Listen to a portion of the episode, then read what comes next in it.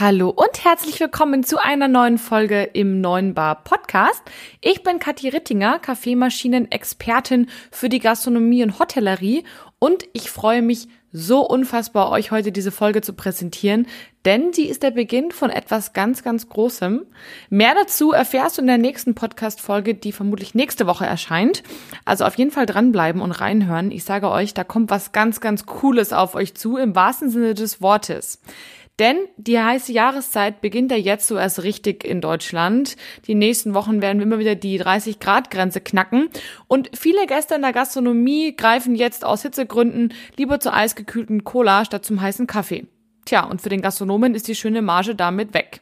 Aber das muss nicht sein. Und in dieser Folge spreche ich mit Dr. Steffen Schwarz vom Coffee Consulate darüber, wie ihr coole Kaffeegetränke für die heiße Jahreszeit entwickeln könnt.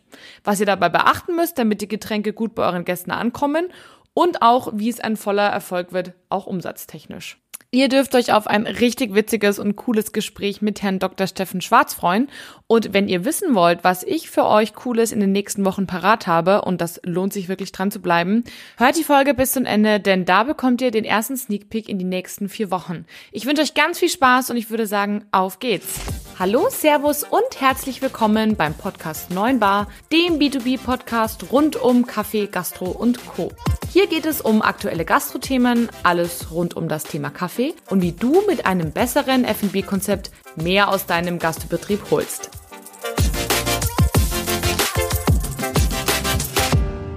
Hallo meine Lieben, heute habe ich wieder ein super spannendes Thema für euch, nämlich passend zum Sommer wird es heute eiskalt bei mir im Podcast.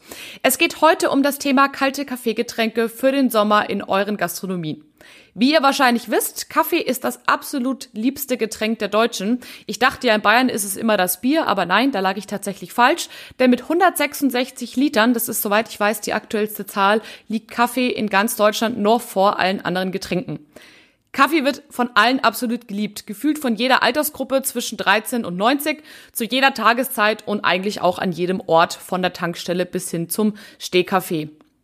Einzig und allein im Sommer habe ich so das Gefühl, wird so ein bisschen abgewinkt. Nee, ist viel zu heiß draußen. Ich hätte jetzt doch lieber irgendwie gerne kalte Cola oder vielleicht gerade noch einen Eiskaffee. Nur da habe ich mitbekommen bei meinen Kunden, Eiskaffee ist so gefühlt der Feind. Das muss man alles zubereiten, das muss man alles vorbereiten. Nee, viel zu kompliziert, dann doch lieber die Cola. Und da habe ich mir echt gedacht, das kann doch eigentlich gar nicht sein. Also da muss es doch irgendeine Alternative geben, die koffeinhaltig ist und dennoch gut zuzubereiten ist. Und ja, das war der Grund für meine Kontaktaufnahme mit Dr. Steffen Schwarz, den ich jetzt ganz herzlich bei mir begrüßen möchte. Hallo, Herr Dr. Steffen Schwarz, schön, dass Sie da sind. Hallo, wunderschönen guten Tag. Wenn es in Ordnung ist, würde ich Sie gerne kurz vorstellen, damit meine Hörer auch wissen, mit wem Sie es heute zu tun haben. Sehr gerne.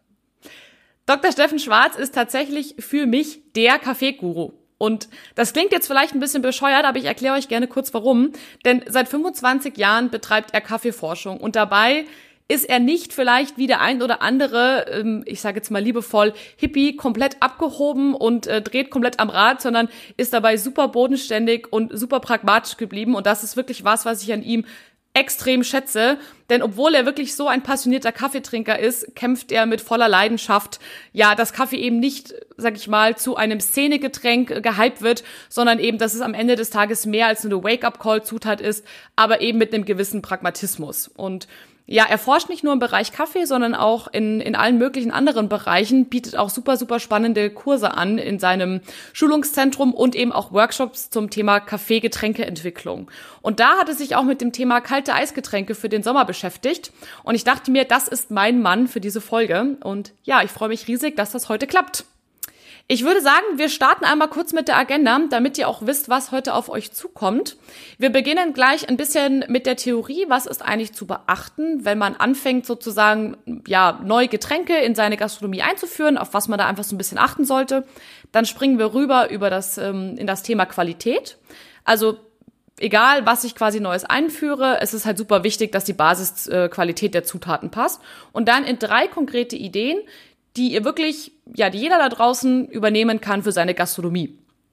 Und ich würde also auch ganz gerne gleich loslegen, nämlich mit der Getränkeentwicklung.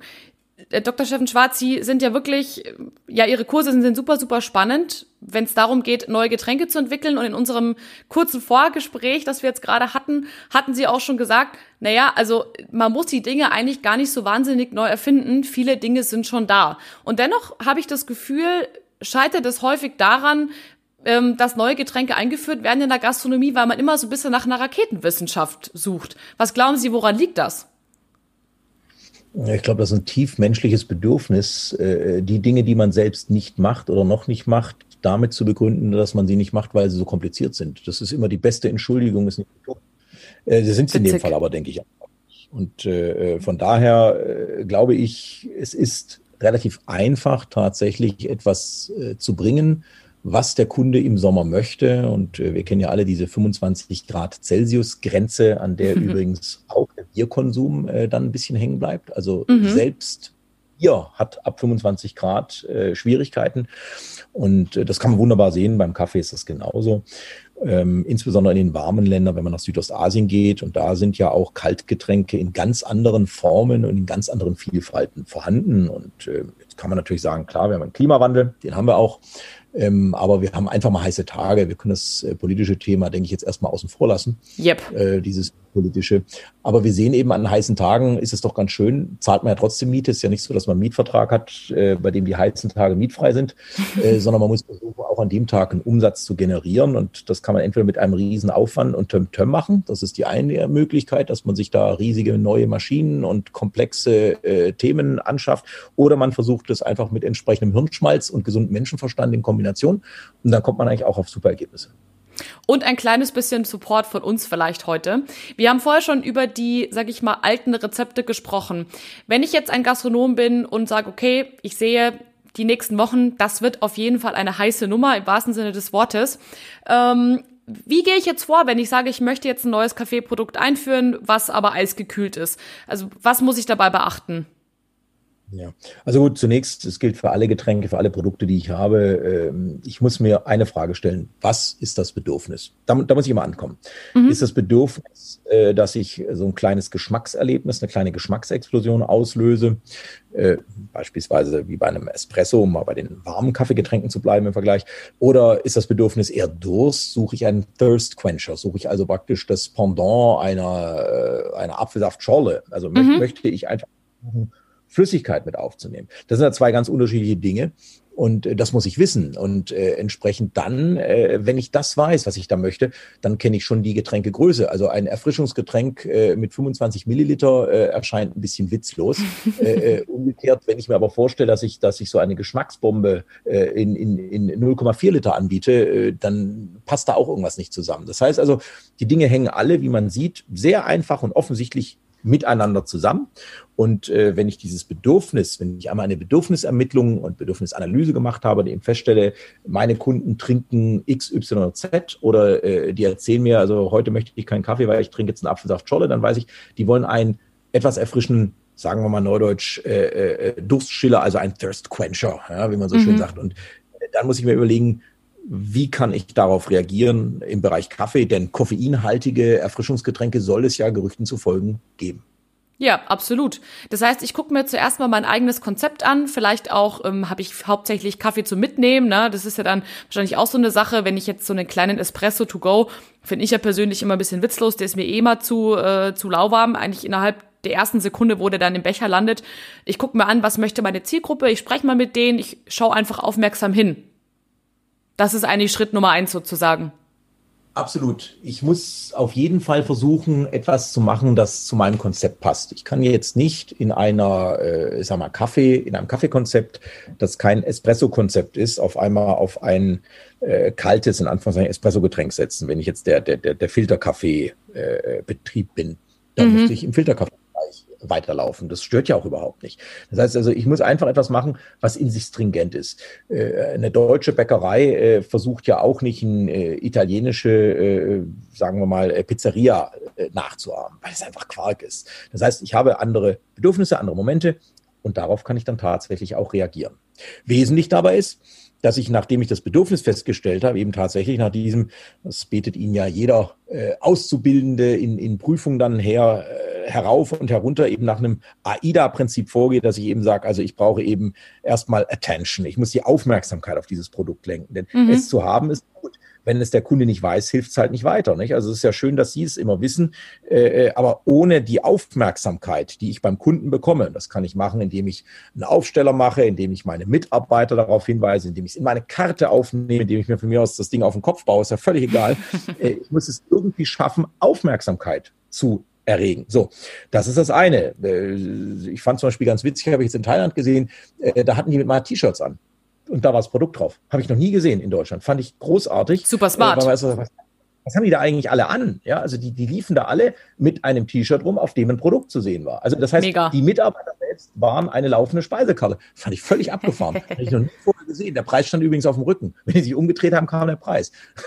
also, Finde ich cool. Äh, völlig witzig. So, das ist Aufmerksamkeit, Attention. So, aber jetzt ist die AIDA immer noch nicht da. Die IDA fehlt noch. Ne? So, mhm. jetzt muss ich ja immer noch ein Interest, also ein Interesse äh, äh, zu wecken. Es ist also, nehmen wir mal an, äh, ich befinde mich in einem Steakhouse, bin aber Vegetarier und die haben jetzt alle das, das Steak drauf, äh, dann habe ich ja immer noch kein Interesse. Ja. Weil es mich nicht interessiert. So, das ist eben, es spricht mich eben nicht an. So, das heißt also, ich muss es schaffen, ein Interesse auszulösen. Interesse ist immer dann gut, wenn ich auch in das Bedürfnis desjenigen hereinkomme. Das heißt also, in der Regel möchte dann jemand einen Durststiller haben, wenn er Durst hat. Ja, Völlig einleuchtend ist es übrigens auch. Das heißt also, ich muss den richtigen Moment haben, damit ich dann also nach der Aufmerksamkeit eben in eine Interessenphase hereinkomme. Das ist zum Beispiel immer der Vorteil vom Internet. Ich suche zum Beispiel nur dann nach einer Gießkanne, wenn ich eine Gießkanne suche. Ja.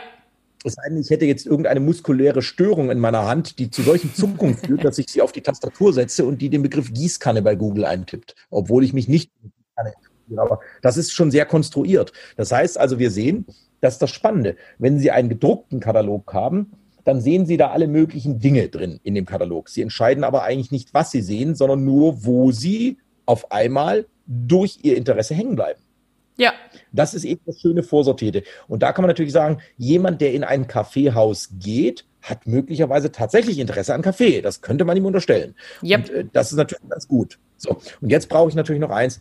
Ich brauche das Desire. Das heißt also, ich, ich brauche irgendwo so den Wunsch danach, die Sehnsucht, dass ich das haben möchte. Mhm. Ja, das heißt, indem ich jetzt zum Beispiel sehe auf einem tollen Bild oder schöner als ein Bild ist immer die Realität. Das heißt, zeigen Sie doch verdammt nochmal in Realität, was es gibt. Das heißt, alleine äh, um eine Produkteinführung zu machen, das ist ein alter Trick in Italien, die Italiener laden sich dann immer ein paar Freunde ein, äh, über den Tag verteilt, denen die diese Produkte dann anbieten. Das heißt, die trinken es dann kostenlos und jeder sieht's. Äh, sieht total toll aus, wenn sie die vor allen Dingen dann auch noch an den richtigen Stellen mitten in ihrem äh, Lokal, also in ihrem Betrieb irgendwo sitzen haben und die da zum Beispiel ein besonderes Getränk konsumieren und jeder sagt, was, was, was trinkt denn der junge Herr oder die junge Dame da drüben? Was ist das denn? Das könnte ich also sein, immer. Genau. Das Beste ist, zeigen Sie es doch um Gottes Willen. Ja, also das äh, und und live ist immer besser als ein Bild. Egal wie schön Sie das Bild machen, auch wenn Sie ein 3D-Foto machen, 3D-Foto ist nie so cool wie das Ding in Realität. Also und ich finde auch diese Fotos, das erinnert mich immer so an diese, ich sag mal, in den Touristenregionen, an diese Pizzabäcker-Statuen, die da draußen stehen, mit so einer Plastikkarte in der Hand, wo dann so eine abgeranzte Karte drauf ist von der ehemaligen Margarita. An das denke ich genau. immer bei Fotos. Genau. Und äh, wie gesagt, witzig ist, äh, man möchte gerne etwas empfohlen bekommen, deshalb ist die Empfehlung sowas Wichtiges. Und wenn tatsächlich, wenn Sie Ihre Mitarbeiter zu Botschaftern dieses Produkt machen, indem Sie sie selbst abholen, indem Sie das so wie in einer guten Gastronomie, der gute Gastronom, der kocht vorher immer sein Essen vor, damit die guten Kellner auch wissen, was sie da so empfehlen. Denn wenn die dann nur in die Empfehlungskarte in dem Moment reinschauen, gemeinsam mit dem Gast, ist es ja nur, als ob ich nicht lesen könnte. Dann lesen die vor und sagen, ähm, angebratene gelbe Zucchini-Streifen über Süßkartoffel gibt es heute auch. Wo man sagt, ach so, ja toll. Habe ich gesehen, sagt, danke. Heute haben wir richtig coole Zucchini mit Süßkartoffeln, habe ich vorhin probiert. Hat hammergenial geschmeckt. Gerade so das Süße war cool. Da haben sie das Gefühl, der weiß, wovon er redet. Ja. Und ähm, das gab noch viel mehr. Das heißt also, wenn Sie mit Ihrem Team einmal die Dinge auch durchprobieren und der dann eben sagt, das würde ich Ihnen jetzt auch mal nicht empfehlen. Das ist übrigens auch was, eine ganz wichtige Empfehlung ist auch die Nicht-Empfehlung. Mhm. Dass man jemand sagt, das jetzt nicht empfehlen, denn Sie trinken immer so gerne etwas Süßes und das ist eher was Herbes, Erfrischendes. Das ist gar nicht Ihrs. äh, und er sagt, doch, das brauche ich jetzt trotzdem, ähm, dann, dann weiß der, worauf er sich einlässt, äh, weil der ja möglicherweise tatsächlich an dem Tag mal ein anderes Bedürfnis hat. Wir essen ja nicht jeden Tag nur das Gleiche, trinken jeden Tag das Gleiche. Absolut Aber richtig. Gerade der Kaffeegastronomie ist es ja so, dass wir eine sehr, sehr hohe Repetition, also eine wiederholende Frequenz mit dem Kunden haben. Das heißt, wir sehen ihn öfter als die normale Speisengastronomie, die so einen Kunden vielleicht einmal in der Woche sieht vielleicht zweimal, aber äh, äh, wie gesagt, ein Café oder Coffeeshop sieht den Kunden zum Teil fünfmal und plus in der Woche. Das heißt, da haben sie eine sehr, sehr hohe äh, Wiederholungsfrequenz und dadurch kennen sie eigentlich den Kunden. Viele Kunden in Coffeeshops heißen gar nicht Herr Müller oder, oder Frau Meier, sondern die heißen eine große Cappuccino. Ja? Und zwar schon, wenn der Gast äh, kommt. Genau, oder kleiner Kaffee Creme. Äh, äh, so. Das heißt also, die heißen nach ihren Produkten. Das ist ganz interessant. Also jeder, der aus der Kaffeebranche kommt, wird jetzt wahrscheinlich schmunzeln. Äh, ich, aber so unter anderem. Wissen, ja, äh, weil, da, weil da lacht dann jeder ein bisschen äh, tief in sich rein. So, jetzt sind wir beim Desire. So, und jetzt brauchen Sie eben noch das äh, A-Action. Das heißt, das Ding muss irgendwie bestellt werden. Sie müssen irgendwie den Bestellvorgang auslösen. Äh, das können Sie eben dadurch machen, dass die Leute wirklich sagen, das habe ich jetzt gesehen, das will ich jetzt haben, das, davon habe ich gehört, das wurde mir empfohlen jetzt probiere ich es aus. Ne? So, und äh, das ist eben was ganz Spannendes. Und das kann man auch mal machen, indem man auch, auch mal im Kleinen, je nachdem, was das für ein Getränk ist, auch mal jemand als Versucher, so, so wie so ein Gruß aus der Küche, kann man sagen, hier, wir haben übrigens heute was ganz Spezielles, äh, füllt das in kleine Becherchen, kleine Gläschen und so weiter mal ab und sagt, hier können Sie mal probieren. So, das führt in der Regel dazu, dass der es im ersten Moment erstmal mitnimmt und äh, häufig schon beim nächsten Besuch dann auch mal bestellt. Mhm. Finde ich cool. Habe ich tatsächlich früher auch immer so gemacht, erinnere ich mich noch dran, das hat echt gut funktioniert. Muss man halt nur machen. Nee, genau, äh, genau. Äh, Macht kommt von Machen. Äh, und äh, von daher, sie schaffen dann eben, äh, äh, wie gesagt, irgendeinen Wandel, irgendetwas aus diesem normalen Trott heraus. Das kennt ja jeder. Sie gehen in ein Lokal, sagen wir mal, zu ihrem Lieblingschinesen, mal als Beispiel. So, und, und dann werden sie irgendwann, sie blättern die ganze Karte durch, von vorne bis hinten, dann nochmal von hinten bis vorne, dann fragen sie so ihre mitgehenden anderen Freunde und Bekannten, was die so nehmen, obwohl ihnen das ja eigentlich völlig Schnuppe ist, aber sie fragen trotzdem, ist vielleicht irgendwie so, wie, wie man auch Leute fragt, wie es ihnen heute geht, obwohl man es eigentlich gar nicht wissen möchte. Das ist vielleicht so eine Gewohnheit. Äh, auf jeden Fall, dann bestellen sie trotzdem wieder die 72. Wie immer. So, weil die haben sie immer schon bestellt und die Zahl auszusprechen fällt ihnen so leicht. Das heißt, also eigentlich haben sie da nur lange durchgebrowst durch das ganze Menü, in Anführungszeichen, aber es hat sie nicht maßgeblich beeinflusst, nichts verändert. Das heißt, da wurde nichts anderes ausgelöst. Und das ist genauso, wenn Sie in den Supermarkt gehen, wenn Sie mit einem Sprudel zufrieden sind, greifen Sie wieder zum gleichen Kasten. Genau. Äh, Sie haben so Marken, weil Sie einfach genau wissen, ach Gott, so Überraschung brauche ich nicht jeden Tag. So. Und nur wenn Sie irgendwas entdecken, wo Sie sagen, oh, das ist ja mal interessant, das will ich doch jetzt mal wissen. Also wenn wirklich so dieses AIDA-Schema an Ihnen durchgelaufen ist, dann mhm. probieren Sie es aus. So, und, und das muss man eben einfach machen. So, und, und das geht eben dann am einfachsten, wenn Sie es dem Kunden in den Mund reingeben. Denn also wenn Sie ein Lebensmittel haben und das überzeugt durch Geschmack, dann überzeugt es eben auch. Absolut. Und das finde ich jetzt gerade einen ganz, ganz spannenden Punkt, denn was ich häufig mitkriege in der Gastronomie, dass gewisse Dinge eingeführt werden und man denkt, man macht es ja eigentlich ganz gut, ne? Also das denkt man ja erstmal von sich. Und am Ende funktioniert es nicht und heißt, es, naja, war ja klar, habe ich ja eh gewusst, dass das nicht passt. Und ich glaube, das liegt wirklich daran, dass man diese, sag ich mal, A, I, D, A, vier Schritte, kurz mal durchgezählt, ähm, dass man die vielleicht einfach nicht Schritt für Schritt eingehalten hat. Und da bitte ich jetzt jeden von euch, egal welches Produkt wir gleich nachher besprechen, denkt euch diese vier Schritte im Kopf vor, schreibt sie von mir aus aus, besprecht die mit dem Kollegen oder mit dem ganzen Team und macht die auch, weil ansonsten ist die Wahrscheinlichkeit wirklich hoch, dass es einfach floppt und man gar nicht wirklich weiß, warum. Und das wollen wir vermeiden man sollte natürlich an der Stelle auch noch daran denken, äh, dass Tätowierungen einfach schwer entfernbar sind. Das heißt also, wenn man jetzt den Mitarbeitern alles auf die Stirn tätowiert, ist die Frage, wie man dann das nächste Produkt wieder annonciert. Mhm. Als böser Seite. Ja, nee, absolut. Ist, nee, ist so. Ist so brauchen wir nicht, brauchen wir nicht drüber reden. Und ich meine, es kommt jetzt auch nicht unbedingt super an, wenn man irgendwie das fünfte Mal mit irgendeinem neuen Produkt zu einem Mitarbeiter kommt und zieht es halt doch nicht richtig durch und der denkt sich, jetzt kommt der verrückte Chef schon wieder mit seinen Spezialideen. Die funktionieren ja sowieso nicht, ja. Wie hoch ist die Wahrscheinlichkeit, dass er beim sechsten Mal sich denkt, boah, mega. Ja, wie gesagt, am besten ist, man, man holt wirklich die Mitarbeiter ab. Das ist immer das Spannendste, weil man sieht auch grundsätzlich, äh, nicht jedes Produkt wird jedem gefallen. Das ist, das ist so, man hat ja auch äh, in, in, im Café Leute, die eher Espresso trinken, Leute, die eher Cappuccino trinken, Leute, die eher einen Filterkaffee trinken, Cremekaffee trinken. Äh, und das ist ja auch gut so. Ähm, und es geht nicht darum, dass man alles immer als seinen persönlichen Favoriten sieht. Es geht aber darum, dass man weiß, worum es geht. Und dann kann man eigentlich auch sehr gut empfehlen. Das ist ja auch im Wein so, äh, dass man Weine dadurch empfehlen kann, weil man weiß, wie sie schmecken und weil man den Kunden einschätzen kann und weil man eben weiß, was hat dem Kunden denn bislang so ganz gut geschmeckt. Und auf der Basis kann man natürlich weiterempfehlen. Ein Kunde, der einen lieblichen Wein möchte, dem wird man wahrscheinlich keinen trockenen Riesling anbieten.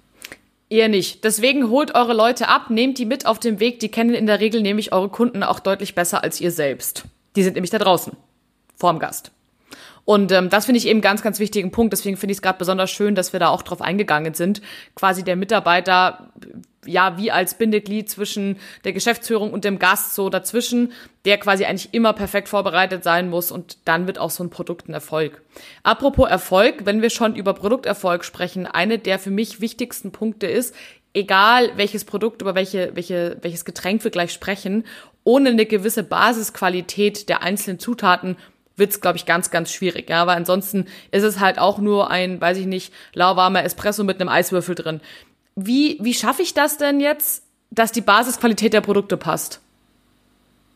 Ähm, am besten, indem sie es selbst verkosten. Also äh, der große Trick ist eben, wenn der Gastronom sich fragt, würde ich dafür gerne Geld zahlen wollen. Das ist, finde ich, immer der beste Start. Denn mhm. äh, ganz häufig so, dass die Gastronomen sagen, naja gut, äh, schmeckt bei mir jetzt nicht so toll wie damals in diesem Urlaub, als ich in Italien war.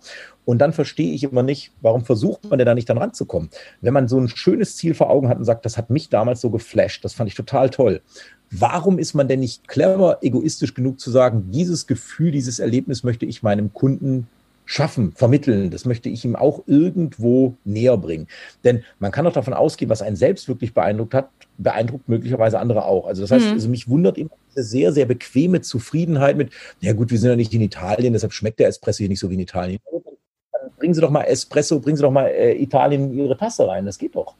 Ähm, und ähm, das Beste, was sie dann immer haben können, sind, sind, äh, wenn sie ein paar italienische ältere Herren mit mal haben, die zu ihnen kommen, obwohl sie ein äh, ausgeprägtes deutsches Café sind, dann wissen sie, sie haben irgendwas richtig gemacht. Ja? Weil dann kommt auf einmal eine Zielgruppe, die ja sich mit einem gewissen Flair, einem gewissen Feeling, einem gewissen Momentum auskennt und die kann man auch gut abholen.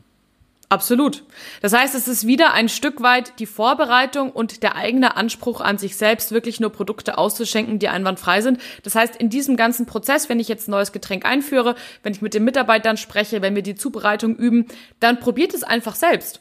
Probiert es selbst. Und wenn ihr selber nicht sagt, boah, dafür würde ich Geld ausgeben, dann passt irgendwas noch nicht. Und dann einfach aufmerksam hinschauen wo passt's nicht, ne? War der Eiswürfel zu lang drin? Hat das Produkt zu lang gestanden? Kriegen wir das vielleicht mit dem Laufweg nicht hin? Etc. etc. Um da einfach diese, diese Grundproblematiken sozusagen einfach abzubiegen. Hm. Es ist sicherlich auch so, dass der billigste Kaffee, die billigsten Bohnen nicht immer die beste Qualität sind. Das lässt sich relativ wahrscheinlich vorhersagen. Gibt's ja nicht. Man muss aufpassen, Umkehrschluss, äh, der teuerste Kaffee muss nicht der beste sein. Also auch da muss man wieder reinschmecken, denn es gibt natürlich, der Preis setzt sich ja natürlich nicht nur aus der Rohstoffqualität in der Verarbeitung, sondern natürlich irgendwie auch aus dem Marketing zusammen. Mhm. Und da muss man eben immer für sich selbst wissen, wo man steht und, und äh, was da das geeignete Produkt ist. Fakt ist aber zu glauben, dass der Gewinn beim Einkauf anfängt, und das ist ganz häufig bei den Gastronomen so, die immer eine entsprechende äh, prozentuale äh, Aufschlagsrechnung äh, machen, äh, die kommen in der Regel da nicht weit, äh, weil die einfach in einem Kaffeepreissegment sich selbst einloggen und sich davon nicht befreien. Und selbst wenn, wenn die Bohnen jetzt das Dreifache kosten, ist das das kleinste, was wir an den Gesamtproduktkosten haben, an dem ich geschraubt ja. habe. Aber es ist so erheblich in der Qualität. Das ist genauso wie das Wasser. Und das ist das Zweite, was mir immer so wichtig ist. Es werden immer die Wasserfilter und das Wasser vergessen. Aber Wasser macht je nach Getränk, wenn ich von einem Filterkaffee ausgehe, 98 bis 99 Prozent des Getränks aus und beim Espresso immerhin auch mindestens 90 Prozent.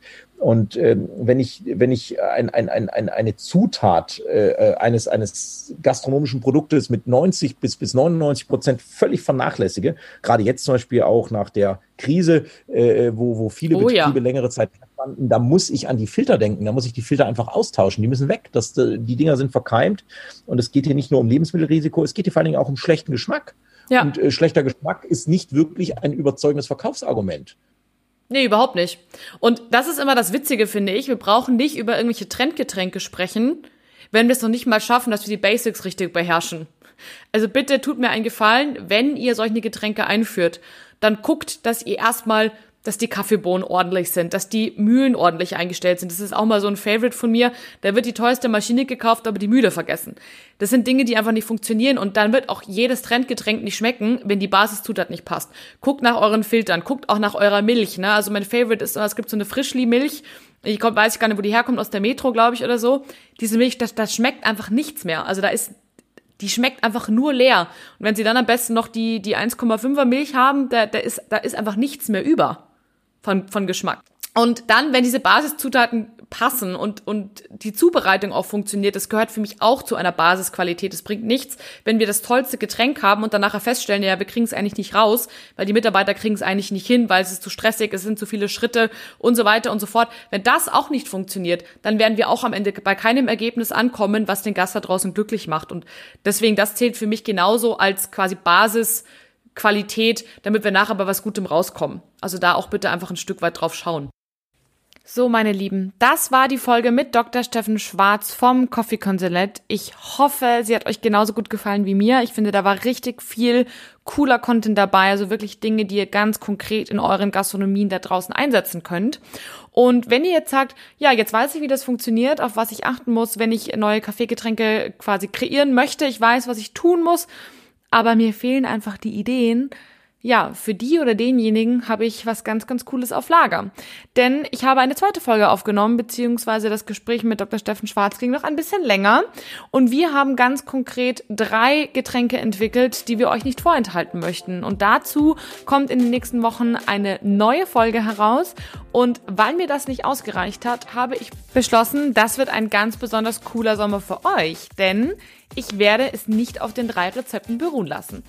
Mehr dazu ganz, ganz bald im Neuen Bar Podcast und auch auf den Kanälen Neuen Bar Podcast bei Instagram und bei Facebook.